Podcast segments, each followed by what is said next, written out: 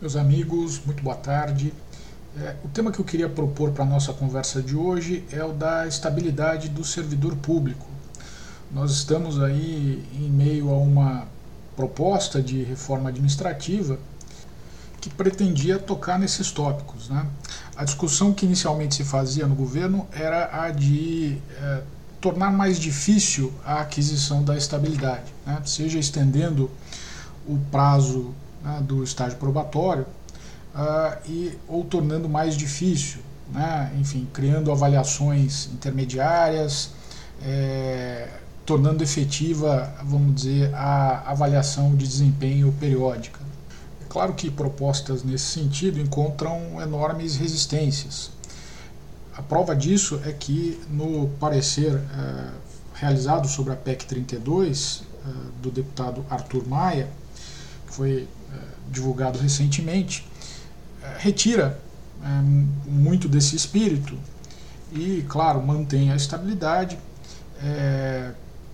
de alguma forma até atribui uma proteção adicional a alguns cargos né, que, que não poderiam ser objeto nem de contratação é, temporária por parte da administração, ela só poderia, é, só poderiam ser é, exercidos por servidores estáveis. Né? Então essa esse reforço e quando a gente olha o rol desses cargos, eles são eh, boa parte do que é do que são as atividades administrativas. Então, é, efetivamente, é, os estáveis ganharam nessa nova a se manter a, a, a reforma administrativa tal como está.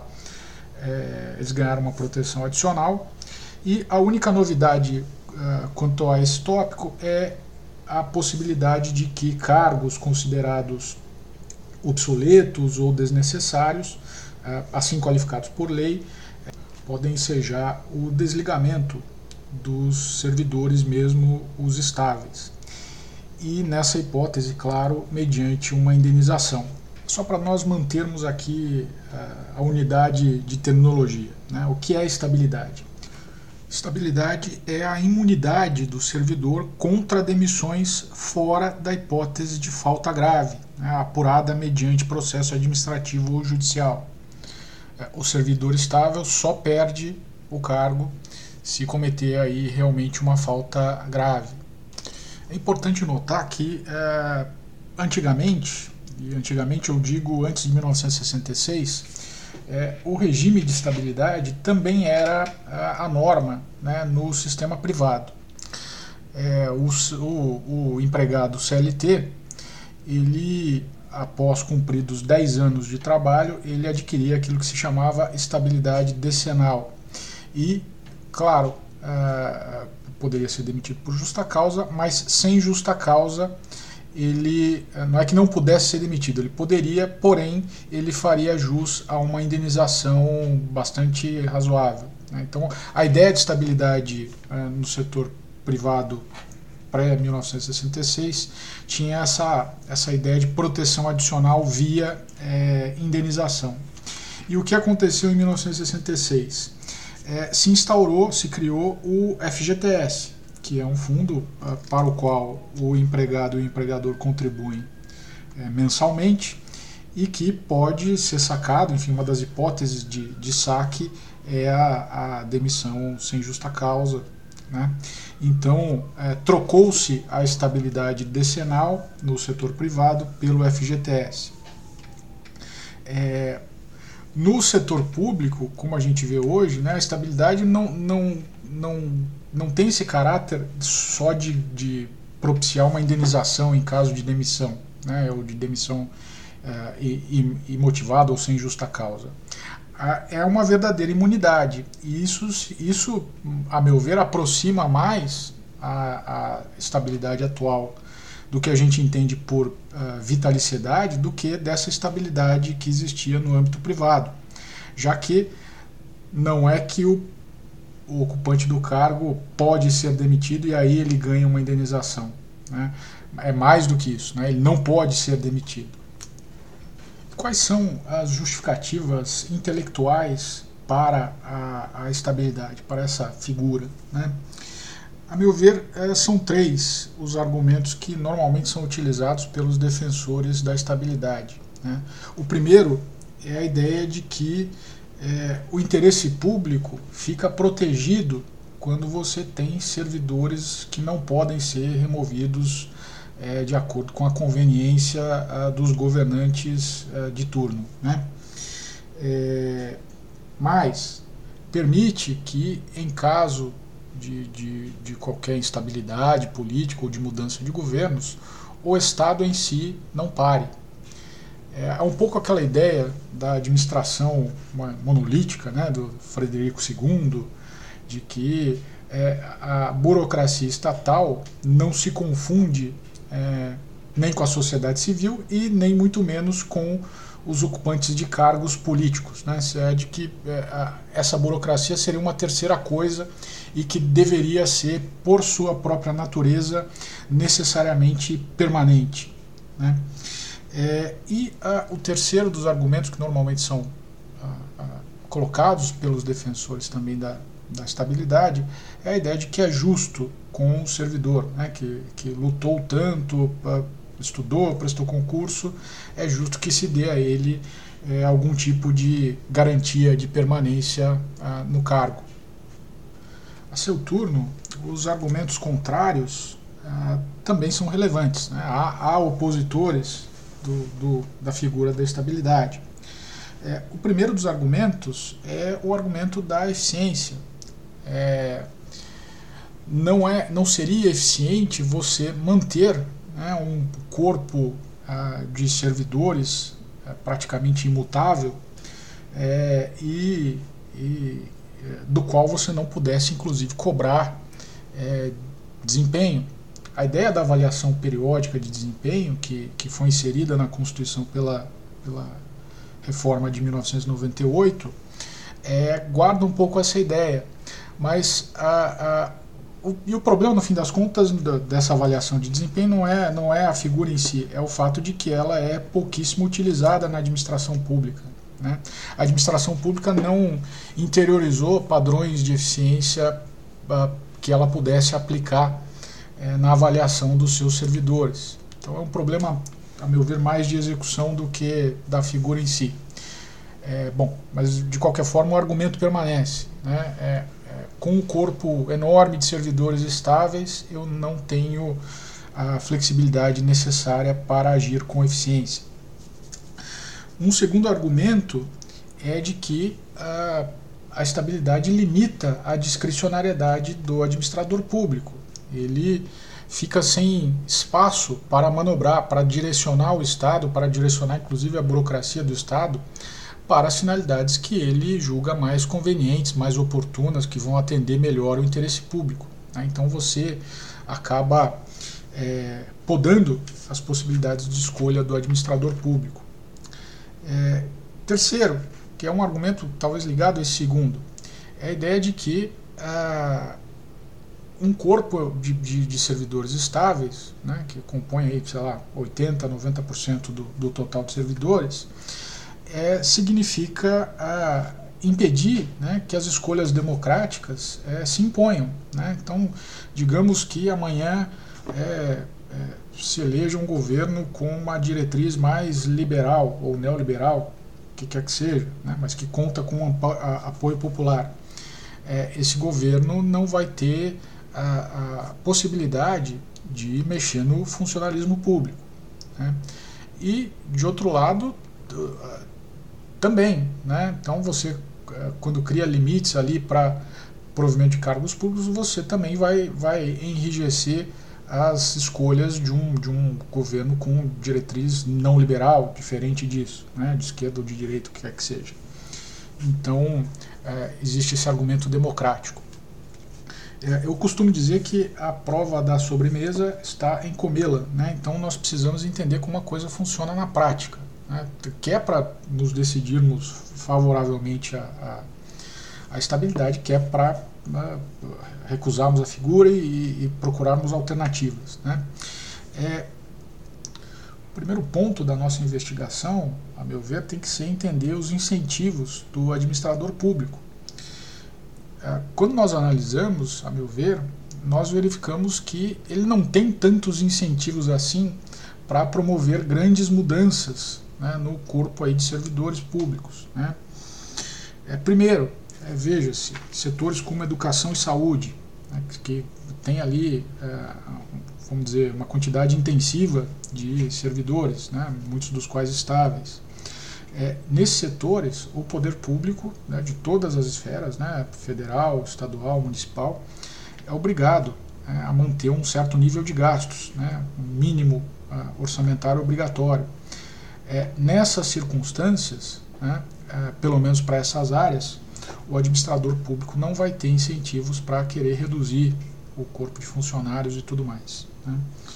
Eu já cheguei a ver, é, fiz uma vez uma defesa de, de contas de um prefeito de, uma, de, uma, de um município do interior de São Paulo e é, o sujeito tinha lá uma obrigatoriedade de aplicar recursos em, saúde, em, em educação e sobrou dinheiro, porque cargas vagas, sobrou no fim do, no fim do ano.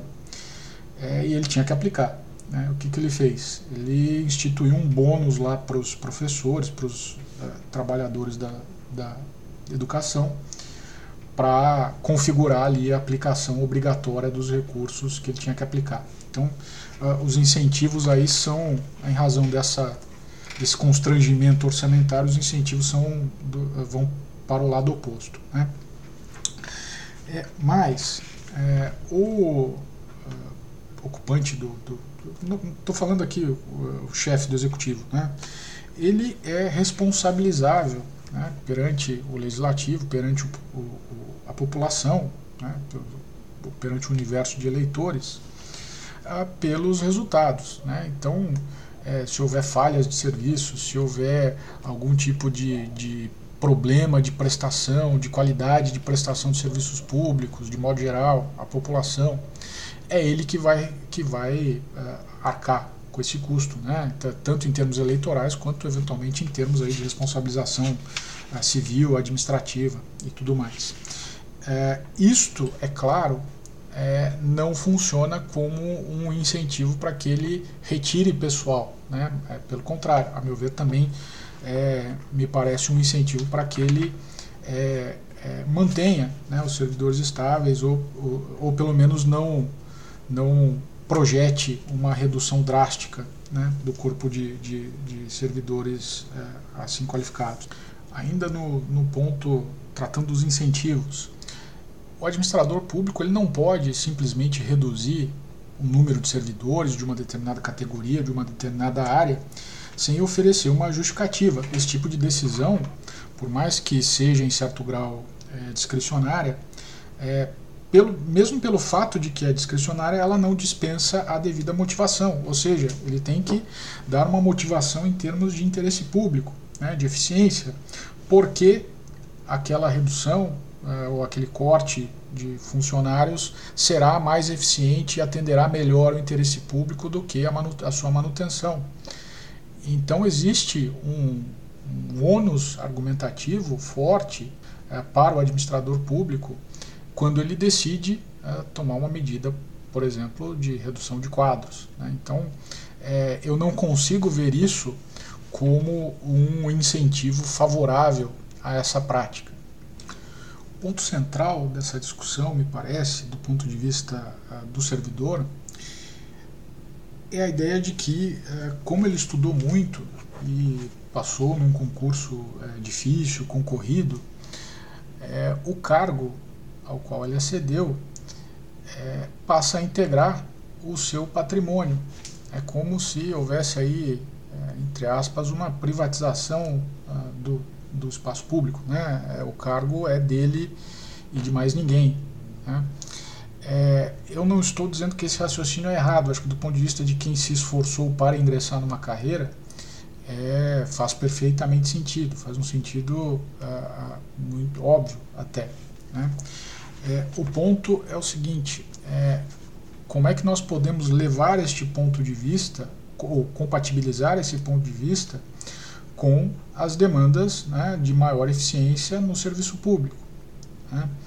É, um ponto que ninguém questiona e que é, me parece que é, escapa à, reforma administrativa, tanto na sua versão proposta pelo governo quanto a que está agora já modificada em discussão na Câmara, é a ideia de que, por exemplo, né, o concurso público é, não pode ter essa função de, de, de, de dar ao, ao, vencedor ou de dar ao classificado a, a propriedade do cargo. Né?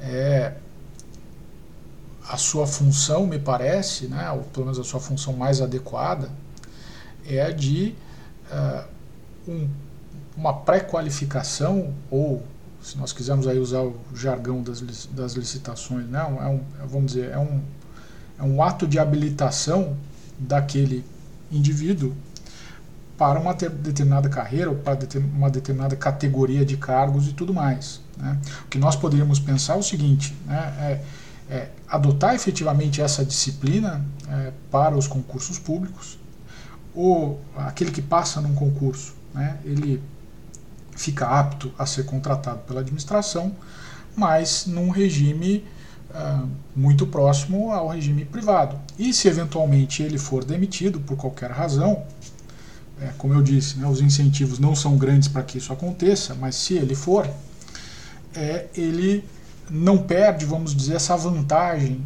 né, esse, esse esforço que ele conseguiu ao ter participado de um concurso e, e, e, de uma forma vitoriosa, ter se classificado bem e tudo mais. Né? Ele continua apto a ser contratado por outras administrações públicas é, para categorias é, equivalentes. Né? Então, vamos dizer, é, ele passa a competir num mercado de trabalho público. Né? E outros entes federativos ou dentro do próprio, do próprio ente uh, no qual ele, ele ocupava um cargo que, que deixou de fazer sentido, ele continua sendo apto a ser contratado. E aí o processo de contratação uh, no setor público também se aproximaria daquele do setor privado. Né? Uh, vamos dizer, com um departamento de RH federal ou estadual ou municipal que tratasse ali de fazer os processos seletivos daqueles que estão pré-qualificados ou habilitados né, é, mediante concurso público. É, talvez deslocar a, a, função do concurso público para essa outra, né, de permitir que o sujeito é, compita num, por posições dentro do poder público, é, talvez resguarde essa ideia de que o esforço do sujeito, né, o esforço para que ele para passar num concurso, para é, é, enfim ingressar numa carreira, é, continua pagando. Né? Então ele, ele, ele é, o bem que ele vai ter para si não é o cargo em si, né? já que deixaria de haver estabilidade, mas a, a possibilidade de concorrer para outras vagas. Né? É, isso talvez faça é, é, sentido e infelizmente não, não, não se está nem debatendo. Né? Nós, é, é, um grande erro nosso, né, como administrativistas e, e, e como estudiosos da administração pública, é achar que as coisas são dados da realidade, né, que não podem ser diferentes. Podem. Né? É, o que nós precisamos entender é como é, os incentivos funcionam na prática, né, como os agentes ah, envolvidos aí, os interessados, tendem a agir dadas determinadas circunstâncias e adotarmos aquelas que, que mais sejam é, propícias a uma atuação eficiente.